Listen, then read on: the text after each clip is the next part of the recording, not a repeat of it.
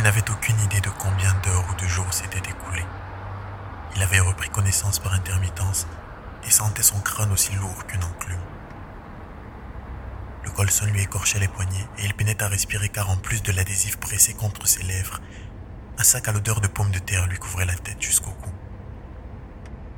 Il reprenait ses forces et les quelques fois où ses sens étaient en ordre, il avait pu saisir deux choses.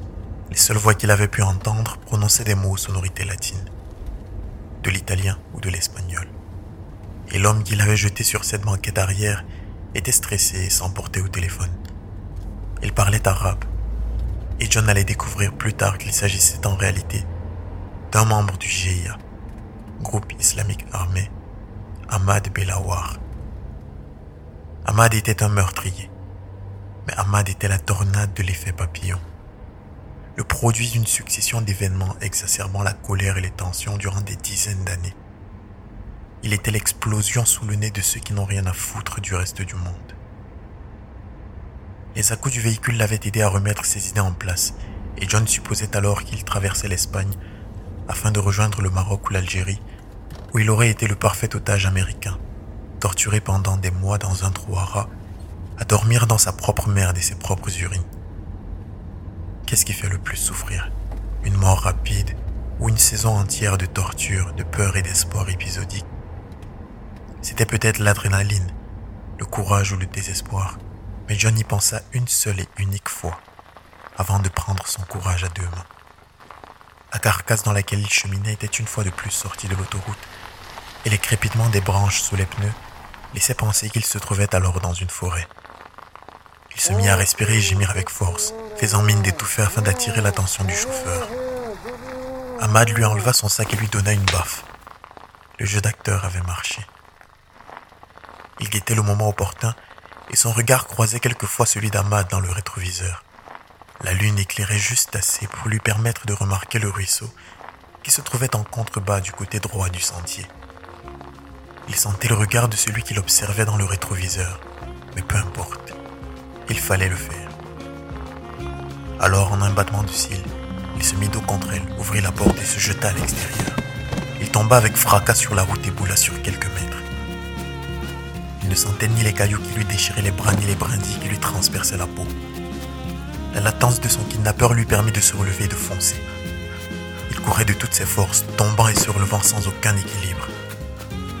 Il haletait et se cognait contre les arbres sans une seule fois se retourner de peur de croiser le visage de la mort. Il voulait juste traverser ce ruisseau. Il entendait les cris et les menaces de son poursuivant, même s'il n'en comprenait pas un seul mot. Quand il mit enfin la première jambe dans le ruisseau, il entendit un coup de feu.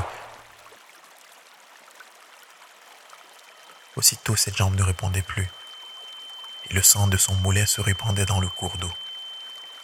Cette fois, il jeta un coup d'œil par-dessus son épaule, et quelques cent mètres le séparaient de celui qui slalomait entre les arbres pour venir le cueillir.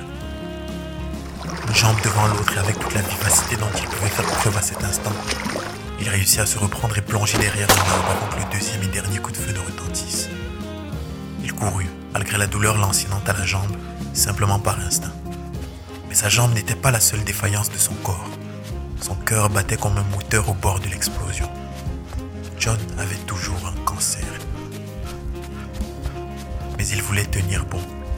Il voulait vivre une nuit de plus. Une cabane se trouvait un peu plus loin, il priait des dieux auxquels il n'avait jamais cru de pouvoir y trouver de l'aide. C'est alors qu'une silhouette apparut à la lumière du porche. Elle était fine, mais ses bottes noires et le bruit de l'armement de la carabine qu'elle pointa dans sa direction dissipaient toute sa délicatesse. John perdit l'équilibre en essayant de ralentir sa course et se trouvait assis devant le canon de l'arme. Tandis que la femme se rapprochait lentement de lui, il balbutiait une demande à l'aide dans un mélange d'anglais et d'espagnol approximatif. Mais il avait toujours cette douleur infernale dans la jambe et son cœur n'en pouvait plus. Elle portait une veste à carreaux noirs et grises, ainsi qu'un pantalon cargo, et tenait fermement son arme dans ses mitaines en cuir. Les lucioles dansaient devant son visage, et par-dessus son regard noir, ce qui était probablement une tache de naissance, lui zébrait une partie du visage, entre le bandana et la joue gauche. Comme une griffure laissée par une bête énorme. John s'est évanoui.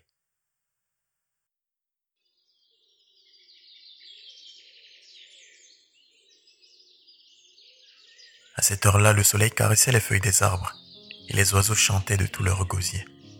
Nous étions deux jours après que la chasseuse avait trouvé John durant sa fuite. Pilar, c'était son nom. Elle avait un Merkel semi-automatique avec lequel elle chassait le sanglier, seule, dans la Sierra de San Pedro. Elle s'exprimait dans un anglais très fluide. Sa blessure au mollet était superficielle, mais il avait du mal à marcher. Alors elle avait proposé à John de prendre quelques jours de repos à ses côtés. Il avait suffi d'un jour de plus pour que ces inconnus se découvrent et s'apprécient. Chaque nuit, le regard de Pilar était moins noir que la veille, et pour John moins noir que le ciel. Toutes les étoiles étaient dans ses yeux. Mais une chose l'intriguait. Elle déclinait toujours poliment la moindre de ses propositions. Que ce soit pour lui passer une cuillère ou effectuer n'importe quelle autre tâche. Elle avait beau exprimer sa sympathie, il pouvait sentir l'épaisseur de la carapace qu'elle s'était faite. Et une semaine plus tard, après des soirées passées à débattre de l'univers, de Dieu, de la science et d'absolument tout et n'importe quoi, il avait compris. Elle avait une haine viscérale pour le monde des hommes et avait envie de se définir par sa simple existence, sans devoir proclamer quoi que ce soit. Elle connaissait le regard désireux de l'homme, qui ne peut s'empêcher de l'avoir soit comme un tas de chair, un simple objet de plaisir qui réveille ses pulsions animales qu'il assume fièrement comme un diable, soit comme une idiote qui essaie d'aller à contre-courant parce qu'elle ne pourrait jamais changer le monde en faisant comme un homme. Elle connaissait bien la ligne fine entre la colère et la folie. Il ne voulait pas être un homme, ni quoi que ce soit d'autre. Elle voulait exister avec ses différences. Au détour d'une conversation, John lui avait fait part de son point de vue sur le capitalisme. Le sien y était quelque peu opposé. Elle considérait le système actuel comme la voie salvatrice grâce à son concept inhérent de liberté.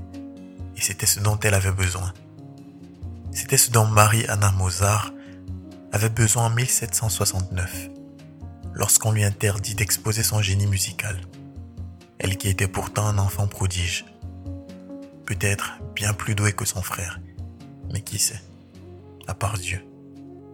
La folie selon Pilar était de jouir de sa liberté en niant celle des autres en niant leurs sentiments et leurs sensibilités. Les hommes sont égocentriques, abominables, disait-elle. Ils ont besoin des larmes des autres pour se sentir puissants. Et la femme a toujours été là, toujours fragile. Mais les violences et les injustices ont fini par l'aveugler. Comment ne pas en perdre la tête? Elle n'avait pas toute la patience et la tempérance de Pilar. Et à ce moment-là, à la veille de l'année 1996, les hommes et les femmes étaient en guerre. Une guerre qui avait duré plus de mille ans et qui ne s'arrêterait pas en 1996. Ce genre de discussion la faisait frissonner, ou peut-être était-ce la brise de minuit. Elle fit un signe à John, pointant du doigt la cheminée, et ensuite la porte, pour lui indiquer qu'elle allait chercher du bois. Il hocha la tête en guise d'approbation et se leva quelques minutes plus tard, pour éteindre les lumières du séjour à l'exception de la veilleuse, devant laquelle il se tenait, et qui se trouvait sur la commode contre le mur de droite, à quelques centimètres de la carabine qui dormait dans son étui. Il se sentait chez lui, au bout du monde, en paix.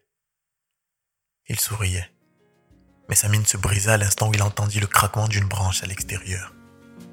Sans le vouloir, il lorgna la fenêtre à sa droite et vit distinctement une silhouette traverser la pénombre. Il avait du mal à réfléchir il avait la peur au ventre et l'esprit en vrac depuis qu'il avait quitté Paris.